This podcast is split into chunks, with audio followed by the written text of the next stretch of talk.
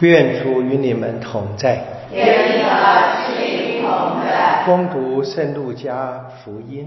主愿光荣归于你。人群中有一个人向耶稣说：“师傅，请吩咐我的兄弟与我分家吧。”耶稣对他说：“人呐，谁立了我做你们的判官及分家人呢？”遂对他们说：“你们要谨慎，躲避一切贪婪，因为一个人纵然富裕，他的生命并不在于他的资产。”耶稣对他们设了一个比喻说：“有一个富人，他的田地出产丰富。”他心里想到：“我可怎么办呢？因为我已没有地方收藏我的物产。”他遂说：“我要这样做，我要拆毁我的仓房，另建更大的，好在那里收藏我的一切谷类及财物。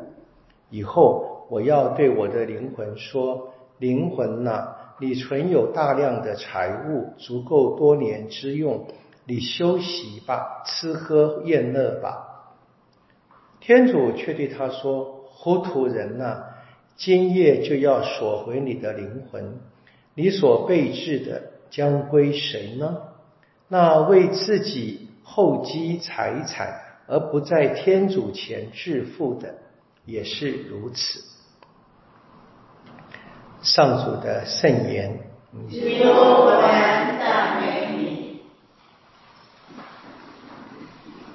我们因为星期六没有读这个平日的读经啊，那个是耶稣谈到说，谁在现世上在人前承认他在天上也会被他承认。然后呢，现在就接着有人就问话了哈，我常觉得福音的这个写法很有趣，就是我们说这个不打穷不打富，专打不长眼，这个或者这个。用俗话说是，他就没有真正听懂耶稣的话嘛？这个时候来问耶稣，帮忙他分家。其实分家也没什么不对了，在那一个历史的背景当中，只是现在呢看得见，耶稣讲的比喻是暗示这个人，他的他的分家的目的是，好像就像这个比喻中的富人一样，眼中只有自己，留下一切财物只为自己。他所关心的，他的对话的对象也是他自己灵魂嘛啊，就自己就是自言自语。简单的说了，就目中无人。目中无人的人，就是目无天主。很简单的啊，因为天主造了一切，把我们当成弟兄姐妹。你说出产丰富，修建谷仓有什么不对吗？没有不对。我们记得古圣主若瑟。啊，在七个丰年的时候，大大的修了谷仓嘛，对不对哈？就是我们眼中如果有人的话，为人除粮，为了在必要时能够帮助人，那就不是问题。这个问题是，当这个人他的眼中只有自己，只有自己的财富的时候，就忘了财富的来源，忘了我们本来一切是天主所赏。但并没有否认他的努力了啊！但是一切的财富、民生，我们说的一切都是天主所赏的嘛。那这是我们生命的最根本的基础，承认有天主。这个骂他糊涂人，就是指这个无神的意思，眼中没有神，没有天主。我们在读经义里面，保罗的话是一样的了。保罗继续在跟罗马教会呃讲。这个亚巴郎是怎么样在天主前成为艺人的？他就是相信，他哎，他相信相信天主的召教，他就起身走了。他相信天主一定会实现他的许诺啊！即使他已经年纪这么大了，还没有看见他自己的后裔。我们读过创世纪，知道他甚至以为，天主会透过一个他的奴仆。来继承他的财产，来传他的家业了。可是他相信，他相信天主一定要完成他的许诺，即使他不太明白，他不明白时向天主提出问题，那没问题。向天主提问没问题。